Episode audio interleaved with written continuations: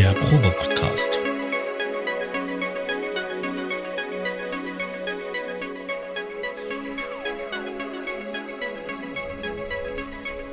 Ein Podcast beim gemütlichen Talk im Proberaum.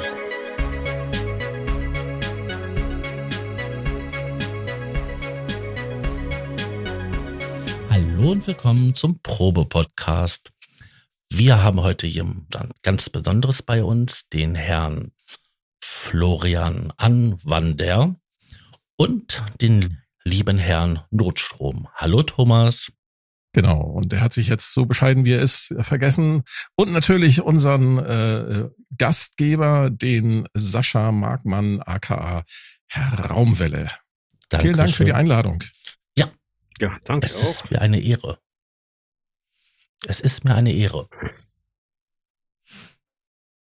Möchtest du? Bevor wir, bevor wir Florian mit unseren Fragen löchern, äh, und äh, möchte ich Florian mal kurz vorstellen. Florian ist, ähm, oder anders ausgedrückt, wir hatten vor ein paar Folgen das Thema Syntheseform und da, wir haben schon des Öfteren mal darauf hingewiesen, wenn sich jemand zum Beispiel mit subtraktiver Synthese beschäftigen möchte, dass er, dass es in Deutschland ein Standardwerk gibt, das eigentlich jeder Synthesizer Interessierte zumindest mal gelesen haben sollte. Man muss es sicher nicht auch, man sollte es natürlich kaufen, selbstverständlich, aber man kann es sich natürlich auch ausleihen in der Bücherhalle äh, und ähm, einfach mal lesen, was der Autor, den wir jetzt nämlich hier in dieser Runde begrüßen dürfen, äh, dort halt an Grundlagen mitgegeben hat, die sehr fundiert sind. Und wie gesagt, ich finde es, ich halte es für ein Standardwerk, was jeder einmal gelesen haben sollte. Ähm, bevor wir dich jetzt eben äh, nochmal in, äh, in Gänze vorstellen, hatte ich gedacht, dass wir nochmal ein bisschen äh, drüber sprechen, was es denn so an seit dem letzten Mal so an Neuigkeiten gibt in der lustigen Welt der Musikbranche.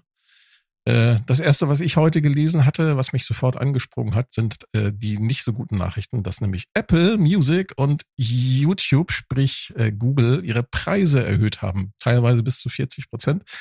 Die haben, ich will nicht sagen für alle ihre Services, aber so für die Hauptservices Apple Music, Apple TV und ähm, noch so ein paar andere Dienste, die Apple anbietet, haben sie die Preise raufgesetzt. Ähm, ähm, und äh, Google für sein YouTube Music genauso.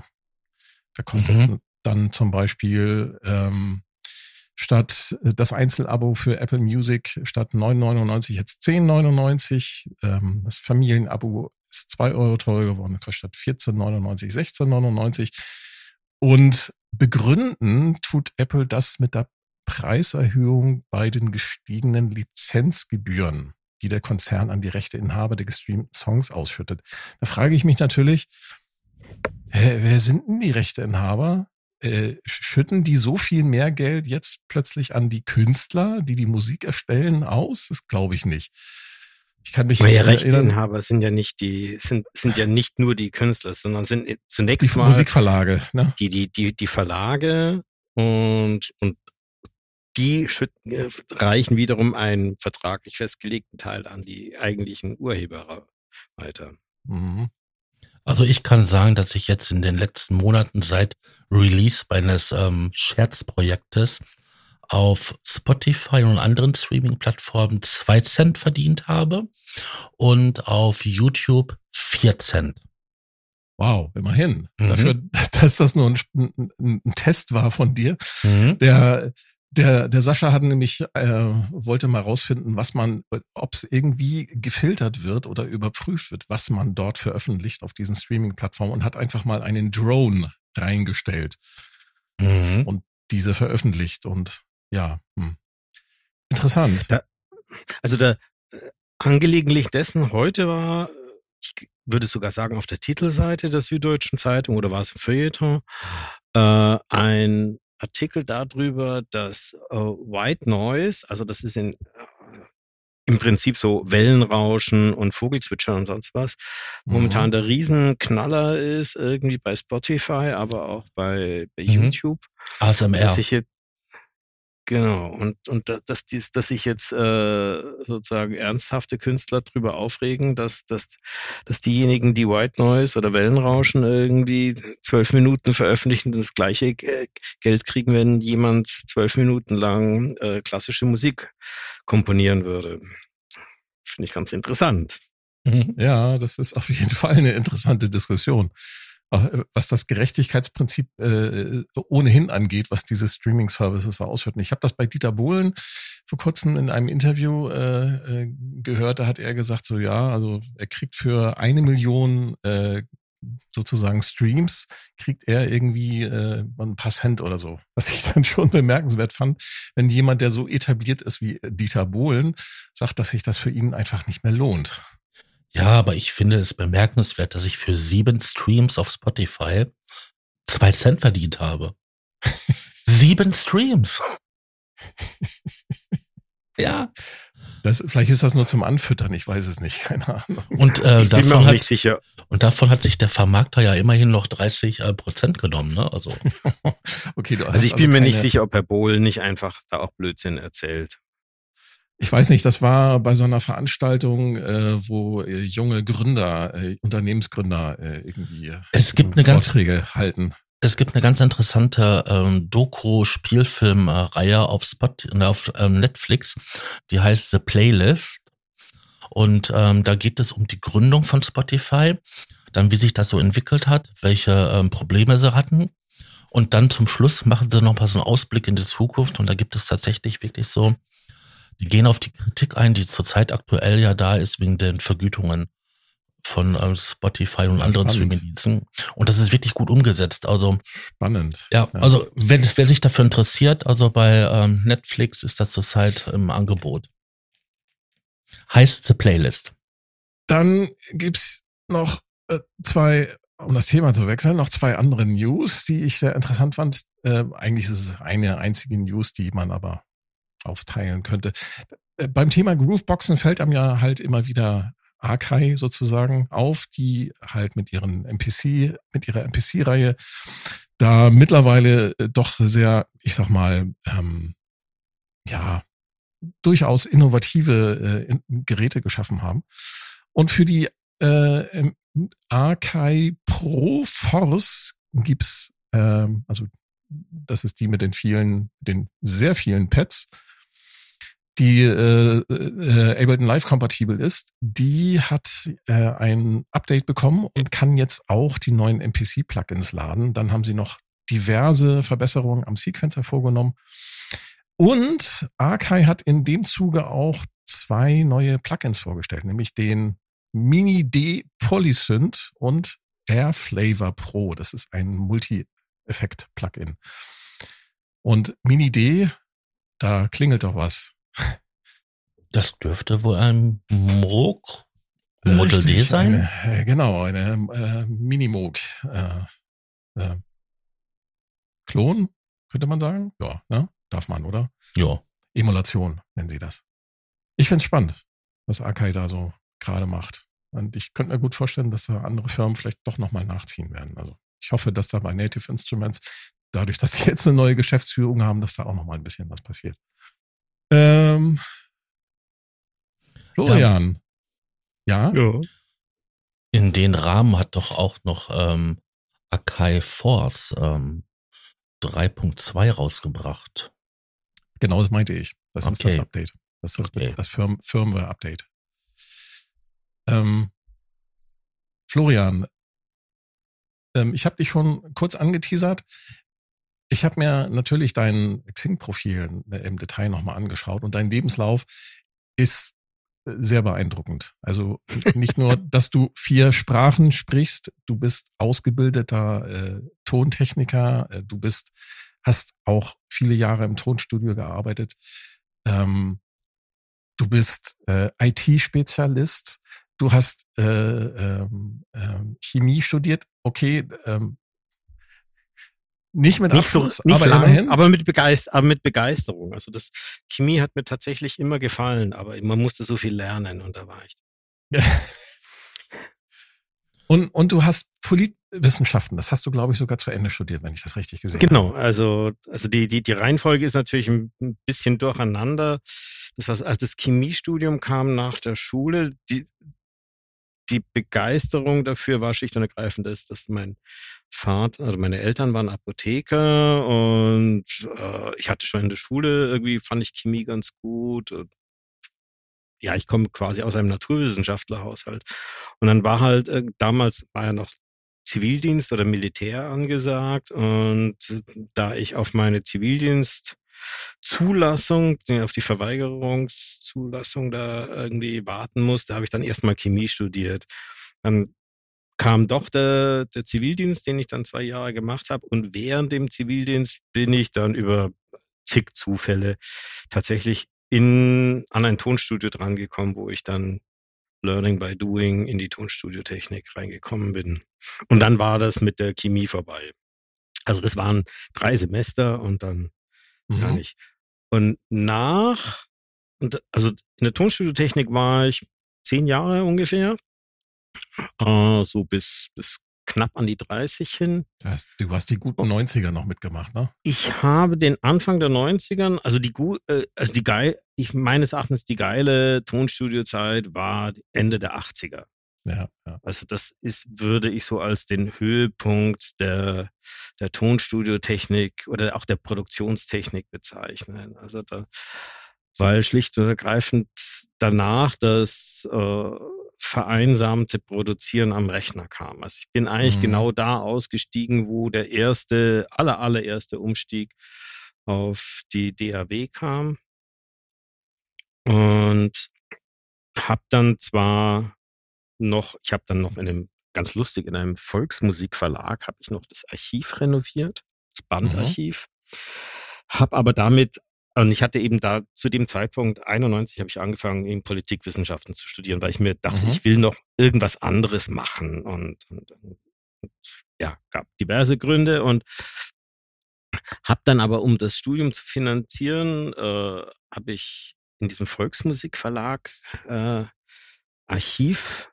Archivarbeit gemacht und das war super spannend, weil ich das Archiv war natürlich irgendwo in einem, in einem Dachboden. Das ist eigentlich Bandarchiv, aber die Bandmaschinen und das äh, und die DATS damals als, als Gerätschaft war beim Chef im Büro.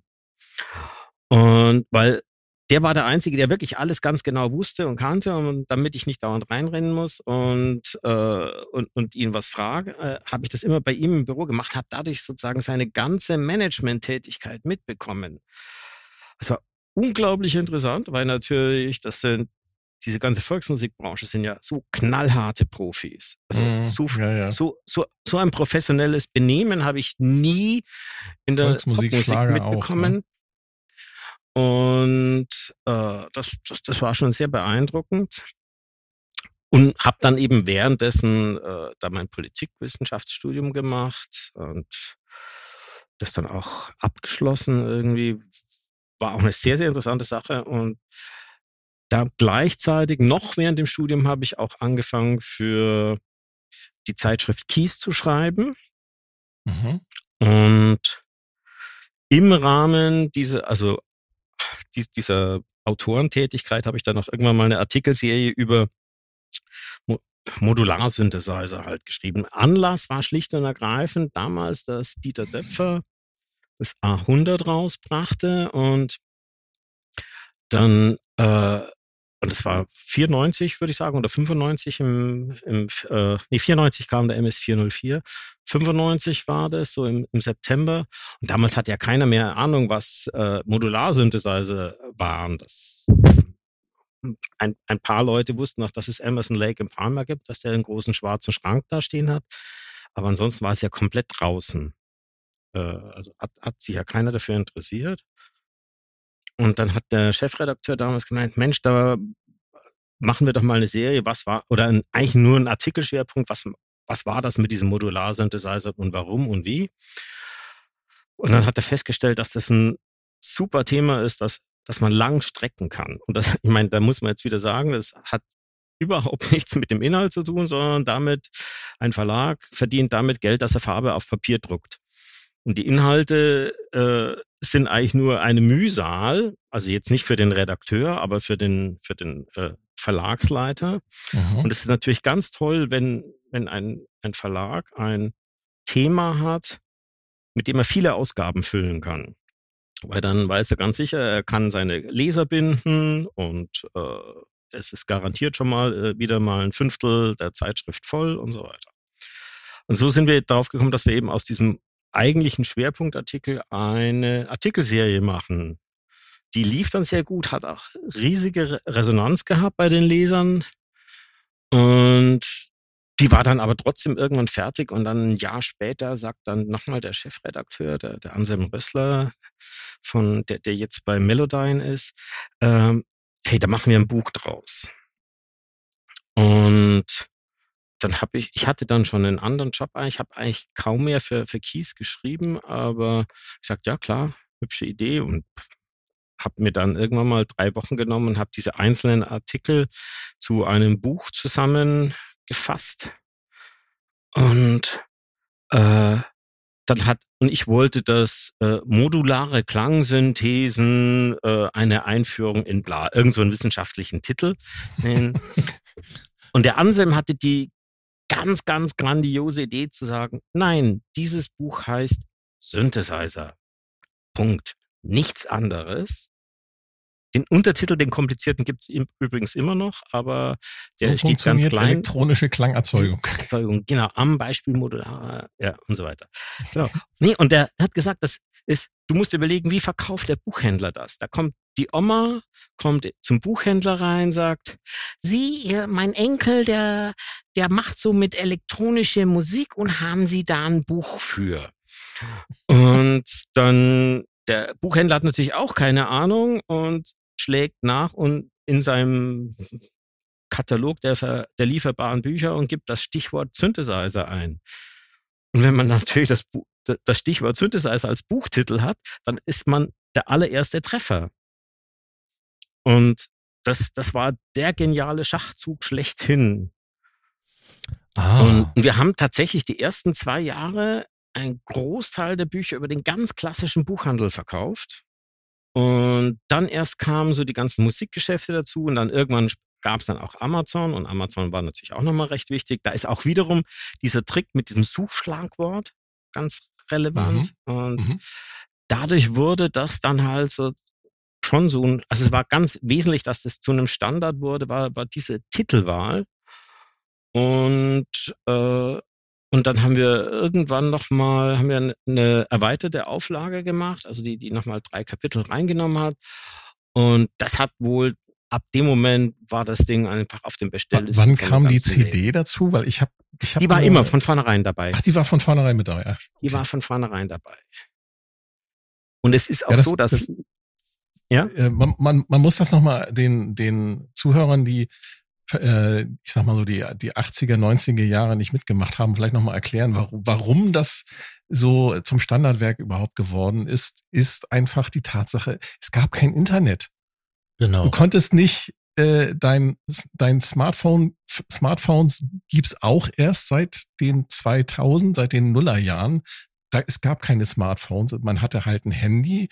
Das war dann so, ich sag mal so Ende der 90er war das höchste der Gefühle, dass man halt ein Telefonadressbuch hatte oder vielleicht so einen äh, ganz abgespeckten äh, WAP-Browser nannte sich das damals. Da konnte man so ganz abgespeckte Grund, sehr grund, äh, äh, rudimentäre äh, äh, Seiten im Internet ansurfen.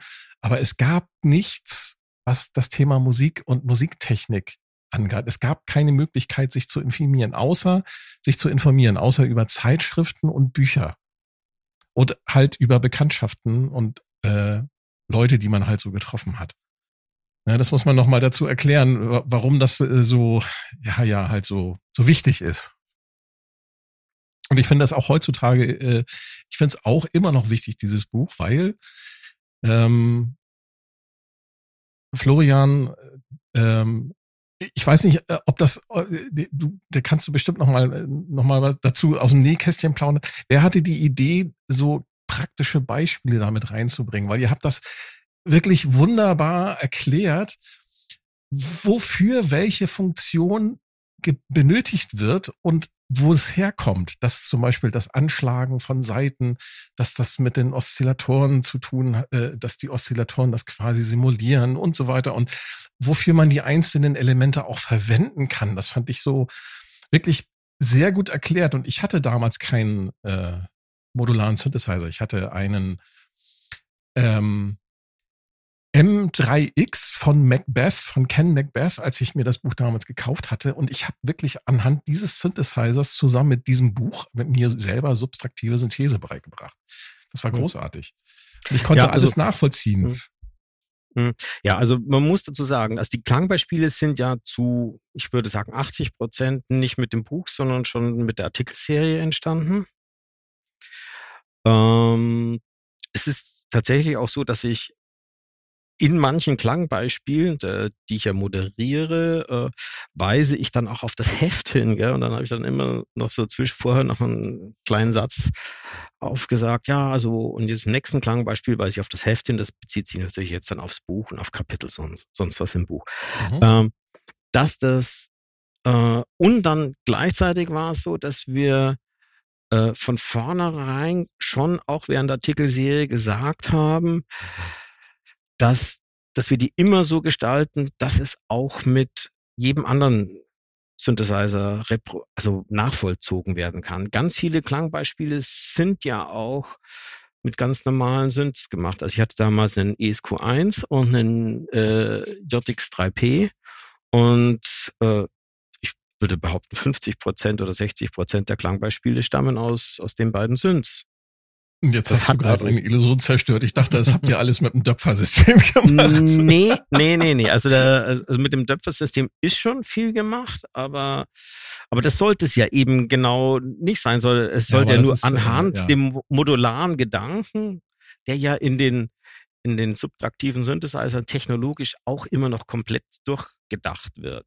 Mhm auch selbst bei der, selbst wenn die zum Teil digital gesteuert werden, also schon, was weiß ich, ein Jupiter 6 hat ja keine analogen Hüllkurven oder LFOs, mhm. so die werden ja schon gerechnet, aber trotzdem sind das immer noch einzelne äh, Threads oder Routinen, die die separat laufen und die dann irgendwann äh, zusammengemischt werden. Also da, die Denkweise ist auch bei den digitalen Sachen immer noch die gleiche. Ja, die mhm. Kette bleibt, ne? Also diese die Verarbeitung. Kette bleibt, bleibt einfach. Mhm. Das, das ist, äh, das, das ist kein, kein großer Unterschied. Also ich selber mache auch heutzutage, wenn ich benutze Modul, Module fast nur äh, zur Nachbearbeitung von Sounds, die ich in auf klassischen Synthesizern mache und zur Ansteuerung von den Synthesizern. Also mein, mein ganzes Triggering und Sequencing, das ist modular. Und, äh, und dann habe ich hinter den, hinter den polyphonen Synthesizern habe ich dann nochmal eine, eine kleine analoge Modulkette, die mir dann einfach die Sounds zerhackt und, und moduliert und sonst. Aha. Also die Magie drauf streut. Nee, ähm, also es gibt ein, äh, ich muss mal kurz äh, hoch, ich weiß nicht, ob du das Buch da hast. Ich muss mal gucken, ob ich das jetzt finde. Das war, glaube ich, Kapitel 16 oder so. Ähm, da, da schreibe ich, ähm, genau, über Polyphonie geht es. Und und da schreibe ich, dass eigentlich die größte Leistung, äh, die man, oder das, das Wichtigste an einem, an einem modularen Synthesizer oder an der CV-Gate-Steuerung, eigentlich ist es gar nicht der Modular, sondern CV-Gate-Steuerung, äh, der wichtigste Unterschied zur MIDI-Welt ist der, dass man die Tonbauer und den Zeitpunkt des Tones und die Tonhöhe komplett voneinander trennen kann, was MIDI nicht kann. MIDI sagt immer, jetzt fängt ein Ton an und der hat die Tonhöhe. Und das ist ein und dieselbe Information. Und auch für das Aufhören, dieser Ton hört jetzt auf, diese Tonhöhe hört jetzt auf. Das macht MIDI, es kann MIDI nicht trennen. Und was für mich, also bei meiner Live-Musik, aber auch bei ganz vieler allgemein bei, bei modularer Musik wichtig ist, ist, dass ich sage, das, was die Tonhöhe macht, ist ganz eine andere Baustelle als das, was das, den Zeitpunkt des, äh, des Klangereignisses bestimmt. Ich, ich, glaube, dass das auch der Reiz von, von dem Modular, von der, von der, von dieser CV-Steuerung, von dieser Control Voltage Steuerung, also von der ähm, gesteuerten Spannung. Wir müssen das ja immer erklären für die Zuhörer. Also von der Steuerspannung äh, ist das Besondere, dass die, äh, jetzt habe ich den Faden verloren. Was wollte ich jetzt sagen? Du wolltest sagen, dass er halt, dass du, um halt eine Note an- und auszumachen und auch den Höhenverlauf, dass du zwei Spannungen brauchst. Die können in der analogen Welt unabhängig voneinander ähm, arbeiten, was halt bei der digitalen MIDI-Übertragung, weil da gibt es nur den Befehl Note an, die und die Note, also mit, sind da sogar tatsächlich Nummern für, und Note auf, aus. Das wird Danke. gesendet. Das, das, das wollte ich eigentlich nicht sagen, aber das ist, ist auch sehr gut, was du sagst. Das, und ähm, ich, ich glaube, Florian, dass du damit total recht hast, diese, dieses Entkoppeln von dem Zeitpunkt des Drückens einer Taste und dem, was die, diese Steuerspannung da veranstaltet oder mehrere Steuerspannungen veranstalten. Das ist für die Interessantheit und für das Sounddesign, aber auch für die Komposition, für das Musikalische ist das äh, wichtig, dass man das trennen kann. Mhm. Ja. Das, das, sieht man denn auch an den moderneren äh, Synthesizern heutzutage. Äh, die haben das ja auch irgendwie so versuchen, versuchen es reinzubringen, ja. Richtig. Also es hat hat schon, also äh, was weiß ich zum Beispiel, ich glaube der der Nord äh, die, die neueren Nord, äh, Nordlead-Synthesizer haben die Möglichkeit, dass man Hüllkurven über eine dezidierte Note, Steuernote separat antriggern kann. Mhm. Ähm, ist wohl leider relativ komplizierт äh, einzustellen, irgendwo in einem Menü vergraben. Beim ASM äh, Hydra sind, beim, beim ASM Hydra sind, kannst du als ähm, Quelle zum Triggern der Hüllkurven ein, ein oder mehrere LFOs nehmen. Ja, klar. Also das ist natürlich ein Klassiker aus dem, aus den ganzen äh, Analog-Synthes der, der 80er Jahre. Also das hat ja, nimmt, es hat, ich glaube, seit dem SH SH 2000 äh, alle Roland-Synthes von 1974 bis, äh, wann war der letzte Monophone? Ich glaube, irgendwie, das müsste SH101 gewesen sein, zwei, äh, bis 1984, hatten die Möglichkeit, dass man den Envelope mit dem LFO antriggert. Mhm. Jetzt der SH01A hat das ja auch wieder. Der Du meinst der, der, der, der, digitale Klon sozusagen. Der digitale Klon, genau. Ja, genau. Und der, der Hydra-Sinn, der ist halt auch voll digital. Und das ist halt interessant zu beobachten, wie so diese, diese historischen äh, Entwicklungen dann in, äh, auf digitaler Seite sich quasi dann wieder niederschlagen ne? und auch, auch mhm. entsprechend dann weiterentwickelt wird. Wenn man sich da, wir hatten ja den Rolf Wörmann da, was er da so über den Iridium erzählt hat, da sieht man das dann ja auch. Ja, klasse. Jetzt ist es so, dass du aber nicht nur äh, Buchautor, äh, Redakteur, Tontechniker gewesen bist, du hast auch, ich glaube sogar immer noch aktiv eine Firma, quasi als Nebentätigkeit, die ähm, Synthesizer repariert. Naja, also Firma, ich repariere Synthesizer. Also eine Ein-Mann-Firma. Ein, ein ich, ich, kleines ich mittelständisches Unternehmen. Genau. Ich stehe in der Mitte und außenrum steht keiner. Genau. So viel Mittelstand.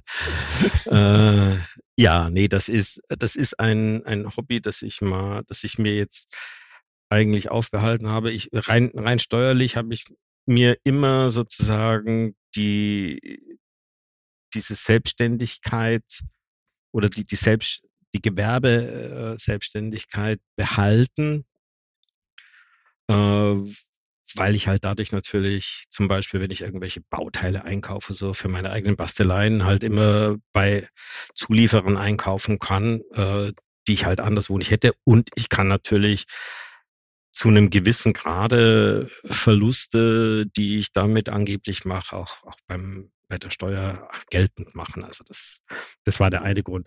Äh, ich repariere auf selten auf Anfragen. Also im Moment habe ich in meinem Brot- und Butterjob in der, in der IT-Branche bestens zu tun und, und komme oft später nach Hause oder gehe früher hin, als mir lieb ist.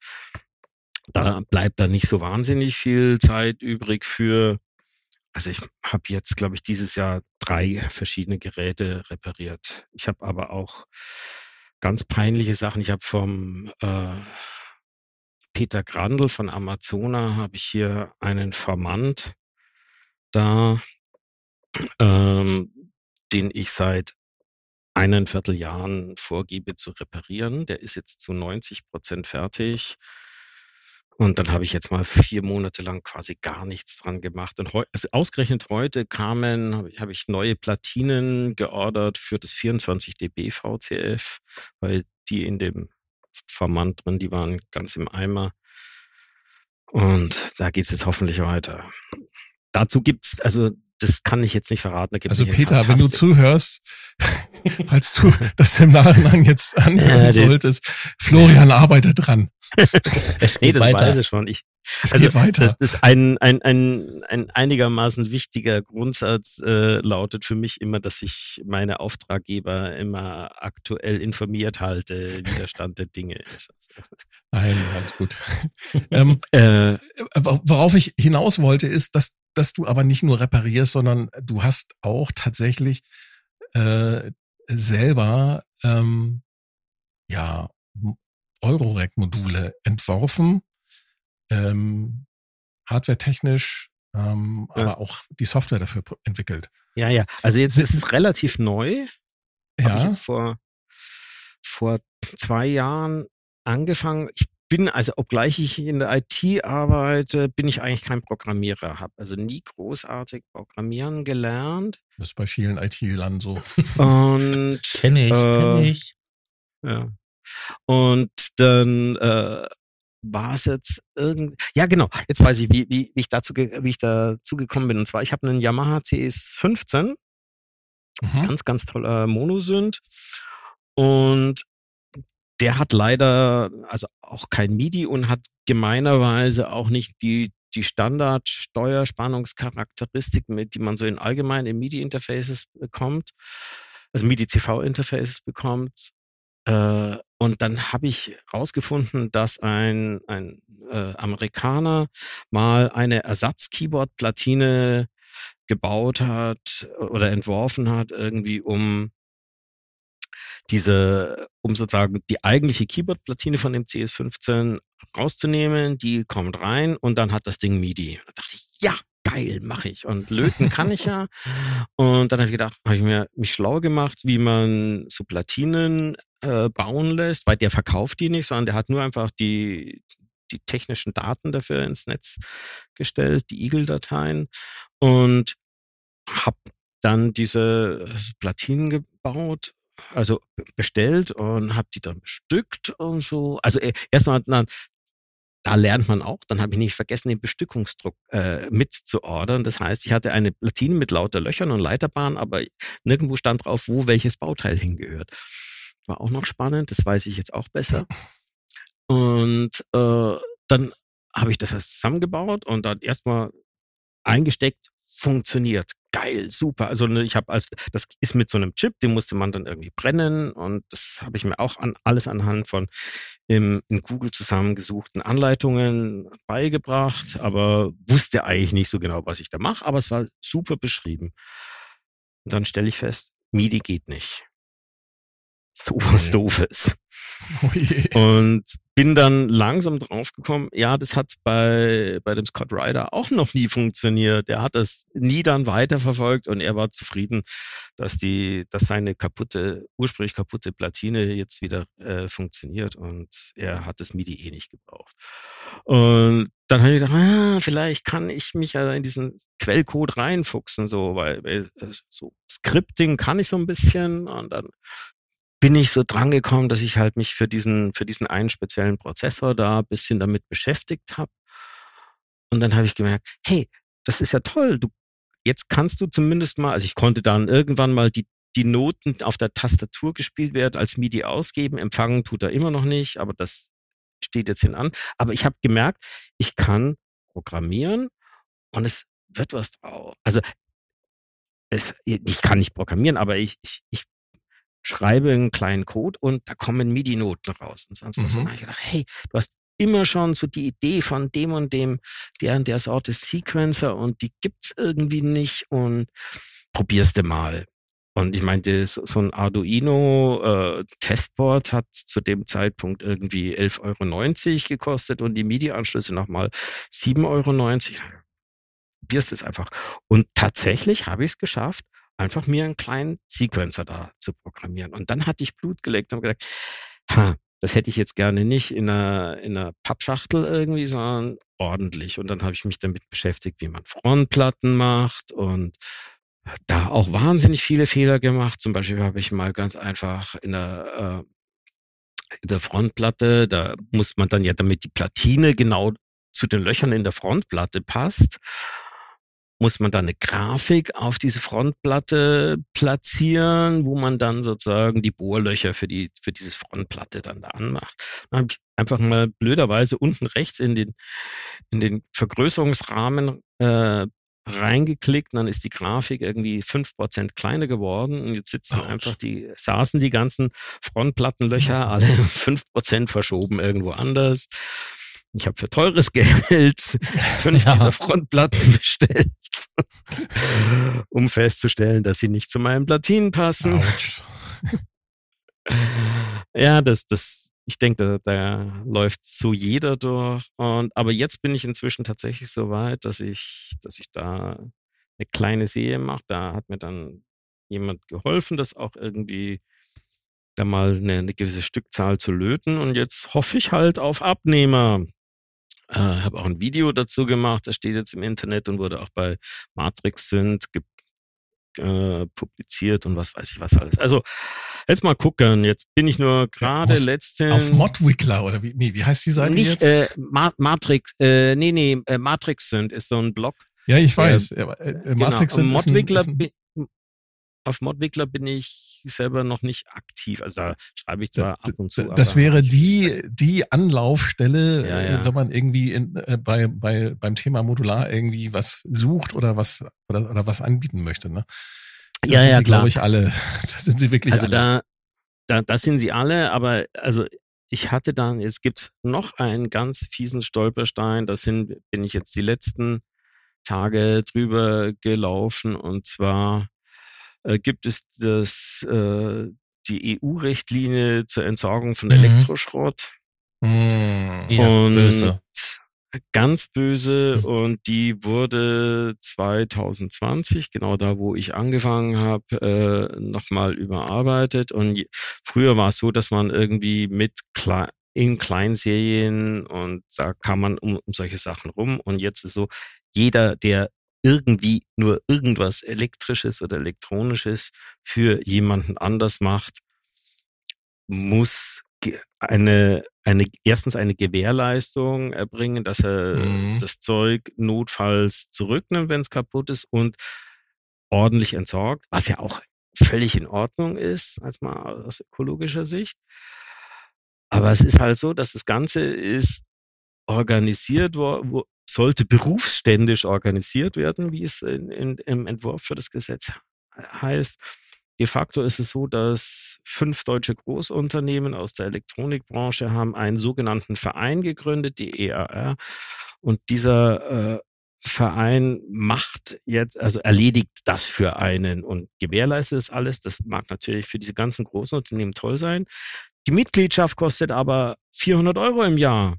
Mm. So viel mache ich nicht als Gewinn mit meinen zehn Modulen irgendwie. Also das, das ist halt einfach für, für jemanden, der, der Kleinunternehmer ist, ist, ist sowas ein Killer. Das heißt, du kannst das, eigentlich dein das Geschäft ist wirklich tödlich. Ja. Ja. ja, das ist doch wie mit der Verpackungsverordnung. Ja, ja, ja Verpackungsverordnung ja, genau. ist dann nochmal das ja. nächste und mhm. so weiter. Ja, und, und jetzt, ich bin jetzt mit so ein paar anderen Leuten irgendwie am gucken. Wahrscheinlich wird es so sein, dass sozusagen das Schlauste ist, dass man, dass ich nicht selber vertreibe, sondern über äh, einen Händler, also Schrägstrich Schneiders Laden oder Thonk in, in UK oder so. Und äh, Schneider, also beziehungsweise Alex 4, der, der, der Vertrieb hinter Schneider, äh, die, die machen wohl die, diese WEE Abhandlung für, für ihre ganzen Kleinunternehmer, die sie vertreiben und äh, und für Thonk in, in UK, also in, in England, äh, gilt diese Richtlinie seit dem Brexit nicht mehr. Okay, das, und, das, das ist natürlich interessant dann, ja. Und wahrscheinlich werde ich diesen ja. Weg gehen und das sozusagen vom Eigenvertrieb weg. Also ich tue nur noch, ich, ich stelle sozusagen, das, das Ganze ist ja Open Source und ja. Open Hardware, also da stelle ich sozusagen die ganzen Daten zur Verfügung, aber ich biete die Bausätze wahrscheinlich nicht mehr direkt selbst an, sondern nur eben über, über irgendwelche Vertriebskanäle. Ja, spannend. Ja. Und dann, und damit kommen wir dann auch noch zu, zu einem weiteren deiner Aktivitäten. Du bist ja neben diesen ganzen Sachen, äh, bist du auch noch aktiver Musiker. Du noch was äh, viel Schlimmeres. Ich bin jetzt, ich habe nicht den den Podcast nach äh, vor, vor einiger Zeit gehört und ich bin vor allem auch begeisterter Bergsteiger.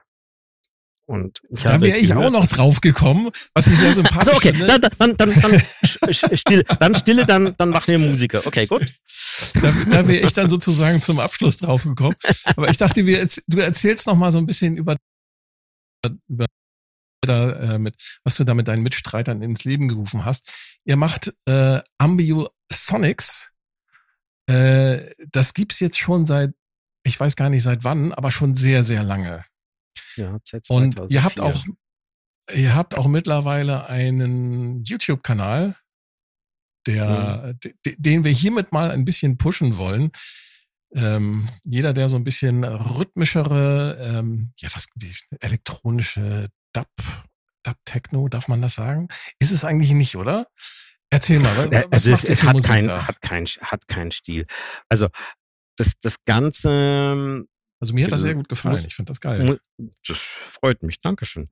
Ähm, das Ganze kommt, oh, hat, hat eine ganz nette Geschichte. Und zwar gab es mal in München Ende der 90er, Anfang der 2000er Jahre einen Stammtisch. Äh, von Elektromusikern so. Dann da hat man sich ganz einfach, es waren so acht, neun Leute irgendwie immer da und man hat einfach so ein bisschen gequatscht. Solche Stammtische gibt's ja auch in Hannover oder in Berlin und so. Und dann irgendwann äh, haben, haben mal zwei von denen gesagt, dass sie jetzt mal einfach in der Kneipe, wo dieser Stammtisch war, auch Musik machen wollen, live. Und dann haben die zwei das einmal gemacht, dann haben sie nochmal, da ist dann noch ein anderer dazu gekommen und die haben damals schon improvisierte Musik gemacht. Es war aber rein ambient-mäßig. Also es war, Ambiosonics hat eigentlich nichts mit Ambient zu tun. Und äh, aus diesem, diesem, ja, sozusagen Stammtisch Musik machen wurde die sogenannte Spheric Lounge. Das war eigentlich äh, die erste, soweit ich weiß, zumindest war es die, das, das, das erste ja, Kollektiv, das äh, nach der Hippie-Zeit mal wieder äh, gemeinsam improvisierte Musik gemacht hat. Und ähm, später kamen dann so ähnliche Sachen wie das Elektrokartell in Frankfurt, so in der gleichen Art dazu. Und wir haben dann in an verschiedenen Orten. Das war mal erstmal in einer, in einer Bar, dann später in einem Kulturzentrum, in einem relativ großen Kulturzentrum hier in München, im Feuerwerk.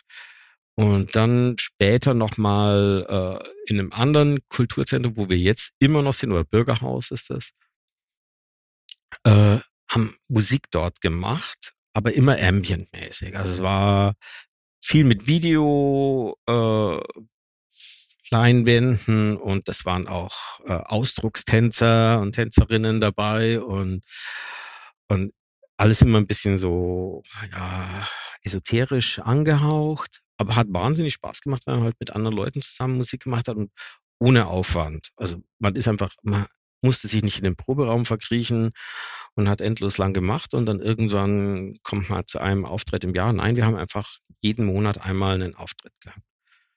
Und dann war das Einzige nur das, dass mir das musikalisch ein bisschen zu seicht, oder was heißt nicht seicht, aber zu sanft war. Und ich wollte schon ein bisschen was mit Beats machen und habe dann mit zwei, drei Leuten aus, aus diesem Spheric Lounge Kollektiv haben wir dann äh, was eigenes angefangen, für das wir dann eigentlich durch Würfeln quasi den Namen Ambiosonics gefunden haben. Und während es die Spheric Lounge jetzt nicht mehr gibt in der Form, äh, gibt es Ambiosonics eben seitdem. Und wir sind schlicht und ergreifend eigentlich nur eine Mailliste, eine geschlossene, auf der sind ungefähr 15 oder 20 Leute drauf. Weiß gar nicht, wie viel es aktuell sind. Und dann schreibt man immer so eine, eine Woche, bevor der eigentliche Auftritt wäre, ja, wer hat Lust, wer kommt und äh, meistens sind es so drei oder vier Leute.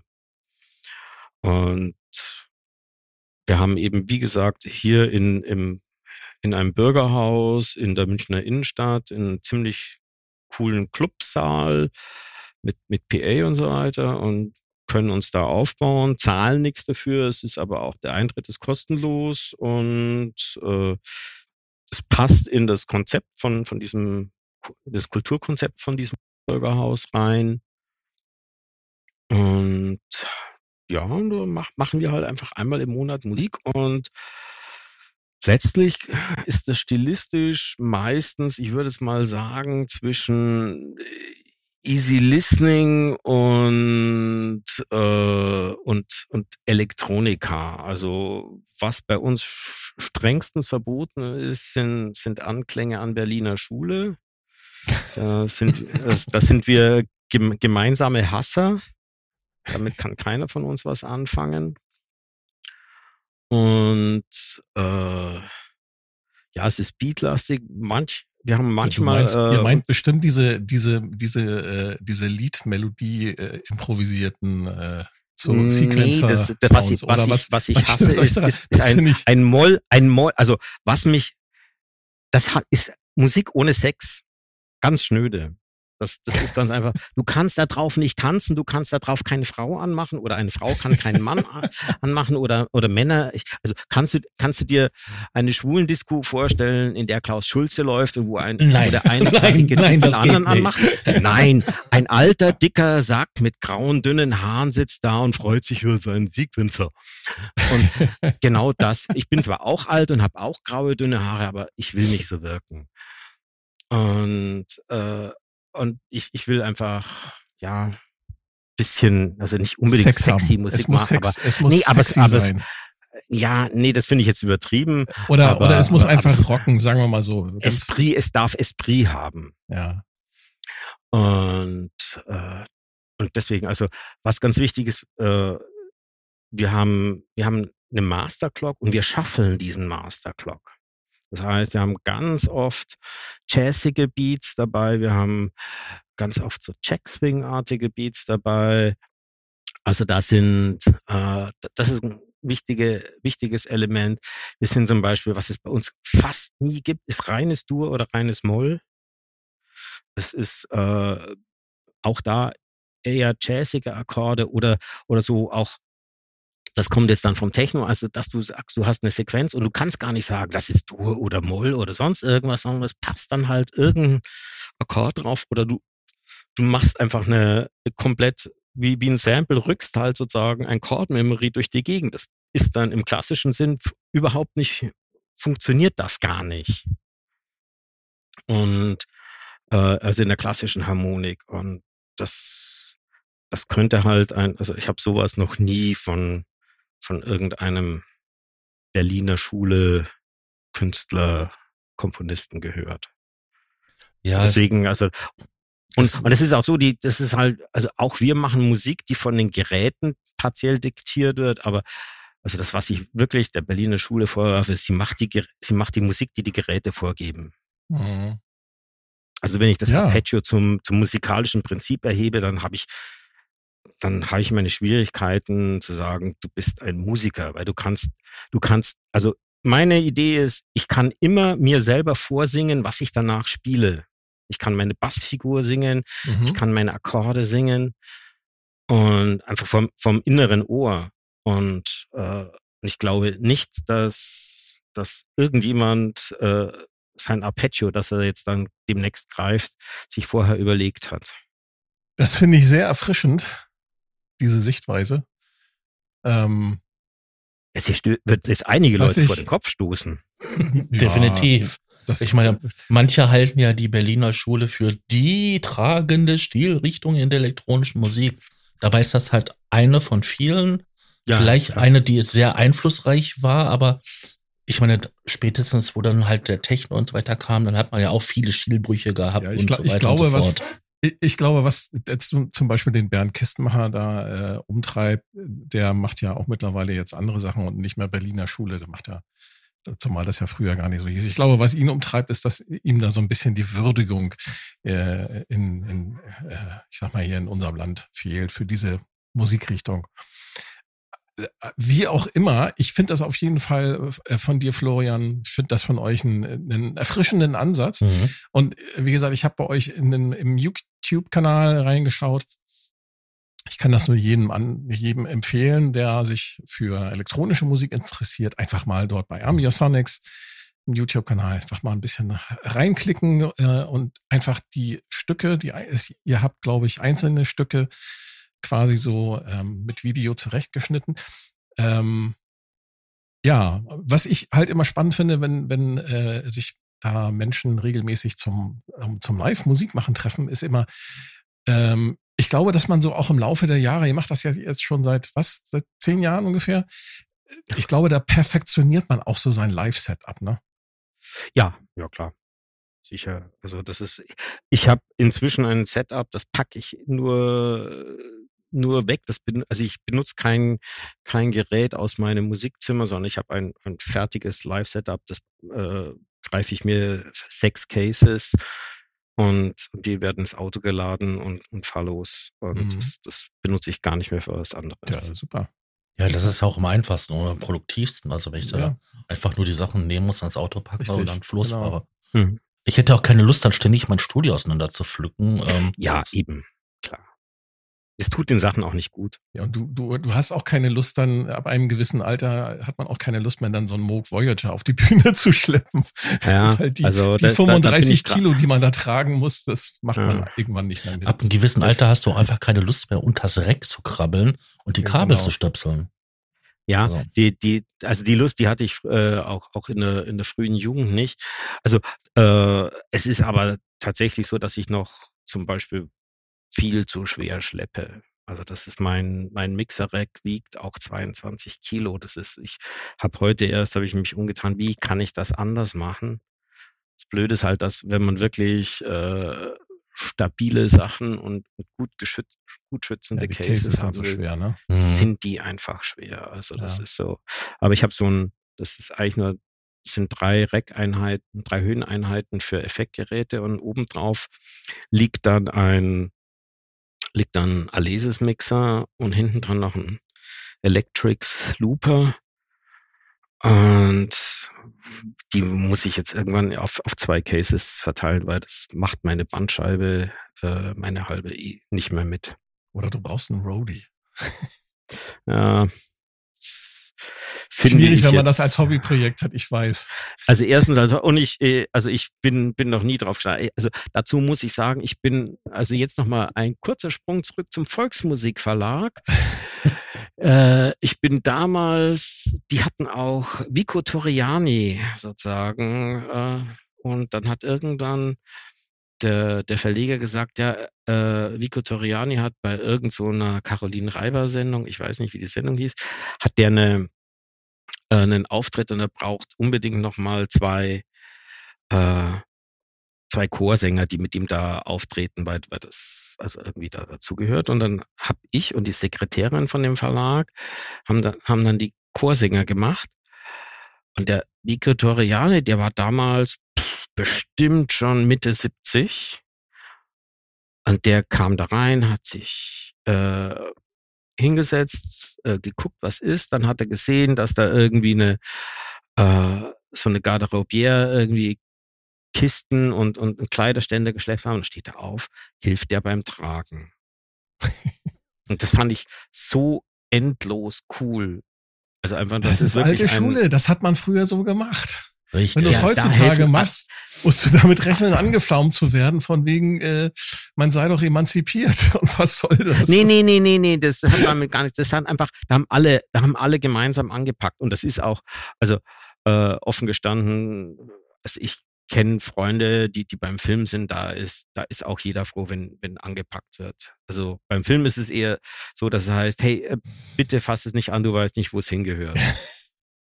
Aber äh, ansonsten, nee, nee, das, also das, das, das war es nicht, sondern es ist einfach so, der, der hat halt, er hätte auch den, die Starallüre geben können, war, war nicht. Also es ist sowieso bei vielen großen Leuten, also ich kenne zum Beispiel den Jürgen Drews von damals noch ganz gut, Mhm.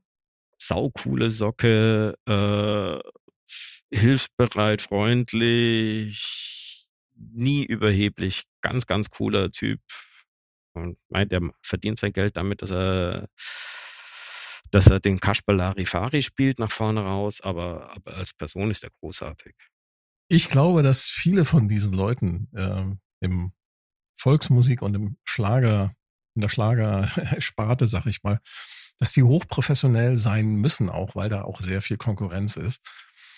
Und ich glaube, da kann man sich solche Starallüren einfach Mhm. nicht erlauben. Ne? Das Genau, ganz du musst auch- weg vom Ja, Fenster, glaube ich. Ja, genau. Du musst ja, so viel, also so viel zu, zu Rody und so weiter. Wir, wir waren ja eigentlich bei, beim Live-Auftritt. Und äh, der, das ist schon etwas ja, mühsam heutzutage dann für mich.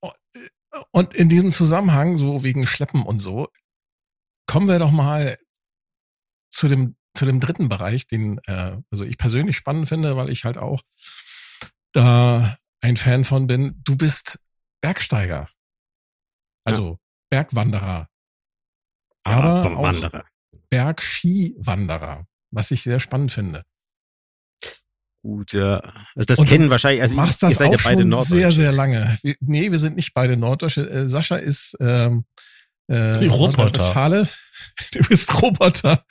Ich komme aus ich dem. Dittmar. Ich bin ich fahre, Norddeutschland, aber ich fahre äh, mit meiner Familie schon seit Jahren äh, nach Polen in, ins äh, in, In die Tatra. in die Tatra, genau. Und ja, da ja, gehen wir da halt jedes, jedes Jahr mindestens einmal gehen wir dort ein, ein bisschen wandern und Mhm. ähm, ich, ich find's ich find's immer sehr entspannend, so ganz ohne Technik und ohne Computer, ohne Internet und alles. Und dann Ja, ja, einfach, klar. du hast dann einfach Sowieso. Natur pur. Und ich könnte mir vorstellen, dass das für dich auch so ein Beweggrund ist, oder? Ja, was halt, also das ist natürlich, also wenn man in München wohnt, ich meine, München hat 1,2 Millionen Einwohner oder 1,5 Millionen und die Alpenvereinssektion München hat 600.000 Mitglieder. Wow. Das kann man sich gar nicht vorstellen. Also die Hälfte der Münchner sind Alpenvereinsmitglieder. Oder Ist das mit Oder oder ohne wahrscheinlich Umlaut? ja, also äh, ja, das weiß ich jetzt nicht, wie, aber aber das ist Ja, aber also das ist viel. nur mal um ich die meine, die Alpen sind ja auch also groß, ne? Die ja, Alpen aber sind das, ja das sehr ist, groß. ich meine, also wenn das, das nächste Skigebiet von meiner Haustür ist 40 Kilometer entfernt. Also das ist, da kann ich mit dem Zug in einer, in einer Dreiviertelstunde hinfahren. ja, Wahnsinn. Und, und hier mach, also das, das ist jetzt mal klar, dass, dass natürlich ganz, ganz viele, die hier groß geworden sind, da ist der, der Wochenendausflug geht in die Berge irgendwie. Ob das jetzt immer so alpinistisch ist, wie es bei mir ist, also ich inzwischen bin ich jetzt nur noch, äh, also tatsächlich der, der Wanderer, aber äh, ich habe auch leider nie richtig mit Klettern angefangen, wobei ich das ganz gerne gemacht hätte, aber da wollte dann meine Freundin, jetzt Frau, äh, wollte das nicht, die fand das zu gefährlich und dann hab ich gesagt, ja klar, also ich muss ja nicht jetzt jemanden irgendwie Angst bereiten. Also das habe ich jetzt dann bleiben lassen. Und dass ich das im Winter mache, hängt halt, also Winter-Skifahren, klar, ich fahre halt einfach seit ich, keine Ahnung, vier Jahre, fünf Jahre bin, habe ich Skier und stehe auf Skiern und Mhm. fahre Ski. Und äh, mein Vater ist auch immer mit Skifahren gewesen und der hat aber natürlich, also bei der, mein Vater ist 1927 geboren, damals gab es vielleicht zwei Skilifte in den ganzen Alpen und der, der kam natürlich, wenn man Ski gefahren ist, dann musste man den Berg hochlaufen und das hat er sich natürlich immer beibehalten und dann hat er mich auch irgendwann mal mitgenommen Und das fand ich super spannend. Hat mir total gut gefallen. Irgendwie so. Und dann habe ich mir eigentlich, wenn ich mir Skiausrüstung, also ich kaufe mir so alle zehn Jahre vielleicht eine neue Skiausrüstung und habe dann mit 30, glaube ich, endgültig auf Tourenski umgestellt. Also das sind ja ein bisschen andere Bindungen und andere Skistiefel. Und dann, äh, und ich fahre überhaupt nicht mehr Lift. Ich gehe, also ich gehe einfach einen Berg hoch. Ich gehe auch notfalls in einem Skigebiet die Piste an der Seite hoch und fahre runter. Und das ist aber einfach halt so eine total angenehme körperliche Betätigung. Ja, und weil du sagst Tatra, also ich war, das war, es ist immer noch ein Traum von mir. Ich war nämlich 1979 mit einem Schüleraustausch in Krakau. Ja. Und dann sind wir von Krakau aus nach Zakopane gefahren und sind dort, äh, das war im, an Ostern. Und da ist ja, da hört gerade so in Zakopane der Winter auf. Ja, genau, ja. ja. Und wir sind dann da zu einer Hütte hochgewandert an so einem See. Und das fand ich so wahnsinnig schön. Und ich will seitdem ich mich dran, äh, daran, seit ich dort war, will ich mal in die, in die Tatra zum, zum Touren gehen. Und, also es äh, hat sich mittlerweile ein bisschen verändert. Die, die, ich sag mal so, das Sakopane, was du aus den 70ern kennst, ja, das, das existiert nicht mehr. Ja, ja, klar, das ist jetzt völlige, das ist völlig wahnsinnig touristisch. oder Sarsi ja, oder sonst ja. was. Ja, genau, das ist, das, das ist so, äh, man könnte sagen so, äh, wie heißt bei euch da, das, die Ottwolle Oberstdorf, das ist so das ja, Zakopane äh, für die Ja, ja, nee, ne? das, das ist schon klar. Das, das Aber was, ganz was, was, was ich halt ähm, festgestellt habe, die haben halt dort sehr viel touristisch auch gemacht mit den Wegen. Also wenn man im Sommer hinfährt, die haben viele Wege, haben sie so ein, so ein bisschen, ein bisschen ausgeebnet, dass es nicht mehr ganz so schwierig ist, da zu klettern. Hm beziehungsweise zu, zu, zu wandern. Äh, als ich äh, Anfang der, der 2000er Jahre dann mit meiner damaligen äh, noch Freundin, jetzt Ehefrau, dahin gefahren bin, ich, ich habe mir tatsächlich dann nach dem ersten Sommer, wo wir dort waren, habe ich mir tatsächlich dann was ich nie vorher getan hätte, aber ich habe mir tatsächlich dann Bergstiefel gekauft, die hm, wahnsinnig mm, viel Geld gekostet haben, aber das hat sich gelohnt.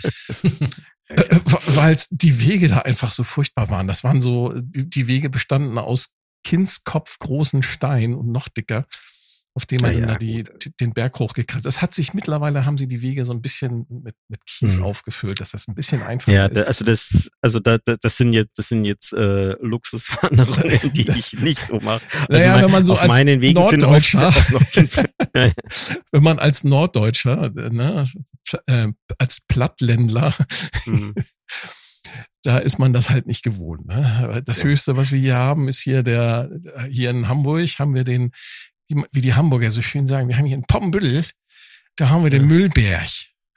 Ja, okay. das, das ist so ein alter Müllberg, der ist, der ist sehr hoch aufgeschüttet worden. Dann haben sie irgendwann mal Erde drüber gemacht. Da kann man jetzt hochlaufen ja. äh, und kann dann da mit dem Schlitten runterfahren. Ja, ich bin, ich bin ja mal eine Skitour hier bei uns in München auf den Müllberg gegangen. Also das ist, äh, wenn man auf meine private Webseite geht, dann ist ja ganz unten, also oben ist ja ist randvoll mit Synthesizer und ganz unten ist dann äh, sind zwei private Links. Das eine ist eben sind meine wirklich privaten Seiten, die nur mit Passwort zugänglich sind, aber es ist auch eine Berge Mountains heißt es.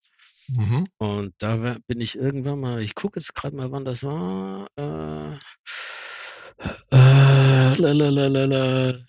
Weiß jetzt nicht. Irgendwann bin ich mal hier auf, auf den, auf den Müllberg äh, raufgelaufen, so mit Skiern. Und es war auch sehr, sehr, sehr lustig. Vor allem, weil ich feststellen musste, ich dachte, ich bin der Erste. fahr, fahr mit der U-Bahn raus äh, zu, da in den Norden von München und stell fest, dass dieser, dass dieser Müllberg über und über ge, äh, gesät ist mit, mit äh, Skispuren von Leuten, die hochlaufen auf Skiern und wieder runter. ich dachte, ich bin der Erste, aber nix. Das ist völlig, völlig bekannte, äh, völlig bekannte Tour. Äh, nee, und also was dazu auch noch vielleicht auch noch mal lustig ist, das äh, ist, äh, ich bin vor äh, ungefähr 20 Jahren vom normalen Skifahren auf Telemarken umgestiegen. Das ist sozusagen die Skitechnik, äh, die so um 1900 oder 1890 gefahren wurde. Okay.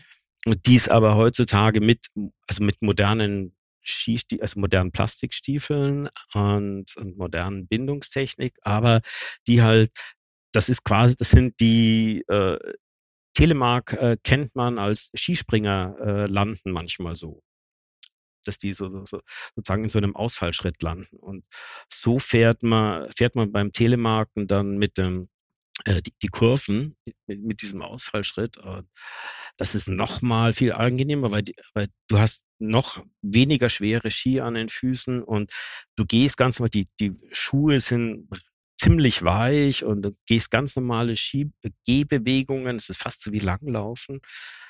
Äh, das war nochmal eine völlige, ja, für, für mich die, die totale Begeisterung irgendwie, dass ich, dass ich jetzt da nochmal ganz was anderes mache.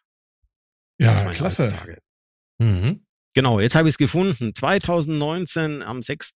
Februar 2019. bin ich zum bin ich zum Müllberg gefahren, genau. Ja. Müllberg, also.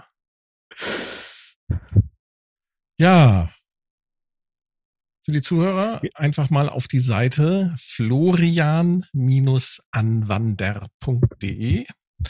Dort gibt's ganz viele auch praktische Tipps, Bauanleitungen, ähm, Baupläne, Schaltpläne von etwas älteren Synthesizern, aber auch die Projekte, über die wir jetzt hier gesprochen mhm. haben. Und ganz unten Mountains, äh, ganz viele Bilder von Florian, wie er am Skiwandern ist und am, am Wandern. Ja, ja, auch wandern. Äh, und nicht zu vergessen, Ambiosonics. Ähm, habt ihr eine Website? Oder? Ja, ja, ambiosonics.de. Also das ambiosonics.de auch einmal anschauen und natürlich den YouTube-Kanal abonnieren. Ähm, gesagt, Soundcloud, die, also das auf den Soundcloud Webseiten habt ihr auch, genau. Immer, immer, hin und her verlinkt, also es steht immer genau. überall alles. Super. Florian. Ja, Mensch, schnell vergangen die Zeit. Ja, die, die Zeit ja. ist schnell rum. Wir haben sogar, glaube ich, ein bisschen überzogen. Mhm. Es war sehr kurzweilig. Ja, wir können ja die Boshaftigkeiten über Berliner Schule rausschneiden. nee, nee, nee, die Nein, wir drinne. finden alle Berliner Schule total super. Ähm, das war, das ist einfach nur, ja, Geschmackssache, würde ich Richtig. sagen. Ne? Wie alles in der ja, Musik. Ja, klar. Manche finden ja auch Techno doof. I like Techno. Sascha, ja. hast du noch eine Frage an unseren Gast? Nein, du hast wieder alles so gut vorbereitet und mir sämtliche Fragen irgendwie, ähm, die ich so entwickelt mal, habe, die Ideen. Lass mich, mal, lass mich mal auf unser Trello-Board gucken. Ich habe eine Frage, habe ich, habe ich, äh, nee, ich habe sogar mehrere Fragen übersprungen, weil Florian einfach so toll erzählt hat. Mhm. Ähm, das machen wir dann beim nächsten Mal, Florian, wenn du dann wieder kommst. Okay, gut. Können wenn du machen, möchtest. Ja, ja, ja, klar, gern war nett. Florian, ja. vielen Dank fürs Gespräch. Das war, das war hat Spaß gemacht. Genau, ich danke euch auch. Das ist und es, es, ist einfach mal schön, mal den, den Mann hinter den Namen aus dem ähm, Forum zu sehen. Man liest ja öfters mal halt so die Beiträge der anderen und dann fragt man sich immer so, ja, wer ist es denn und wer so und so. Ja, und dann ist schön einfach mal die Leute kennenzulernen. Mhm. Genau. Also da möchte ich auch noch, da vielleicht noch ein ganz kurzes Ding, also so an, an die Hörer, trefft euch, mit, miteinander, redet nicht nur im Internet miteinander. Also das ist. Oder übereinander. Ich verwarnt oder übereinander, nee, also miteinander. Also äh, ja, am besten miteinander. ich fahre wahnsinnig gern auf diese ganzen äh, Musiker-Meetings, äh, was weiß ich, also Happy Nopping war ich leider noch nie, aber würde ich super gern. Ich fahre immer zur Electronic Attack Party, ich fahre jetzt dann mal in Augsburg auf so eine Musik. Mach das, das macht so wahnsinnig viel Spaß mit den anderen Leuten in echt irgendwie. Mhm äh, sich zu treffen und zu unterhalten und gegebenenfalls sogar auch Musik zu machen, das äh, raus aus dieser Internetblase rein in die Welt zu den Menschen. Das Florian. ist ein super Schlusswort. Wollte ich gerade sagen. Vielen, vielen Dank. Und schaltet auch beim nächsten Mal wieder ein, wenn es heißt Der Probe-Podcast beim gemütlichen Talk im Proberaum. Ich sage Tschüss. Dankeschön und Tschüss. Tschüss. Unterstützer erhalten Vorabzugang zum Rohschnitt der Podcast-Folgen vor der eigentlichen Veröffentlichung. Weitere exklusive Inhalte wie Vor- oder Nachgespräche oder eine Art Tagebuch. Alle Informationen, wie man Unterstützer wird, findet ihr in den Show Notes. Der Probe-Podcast.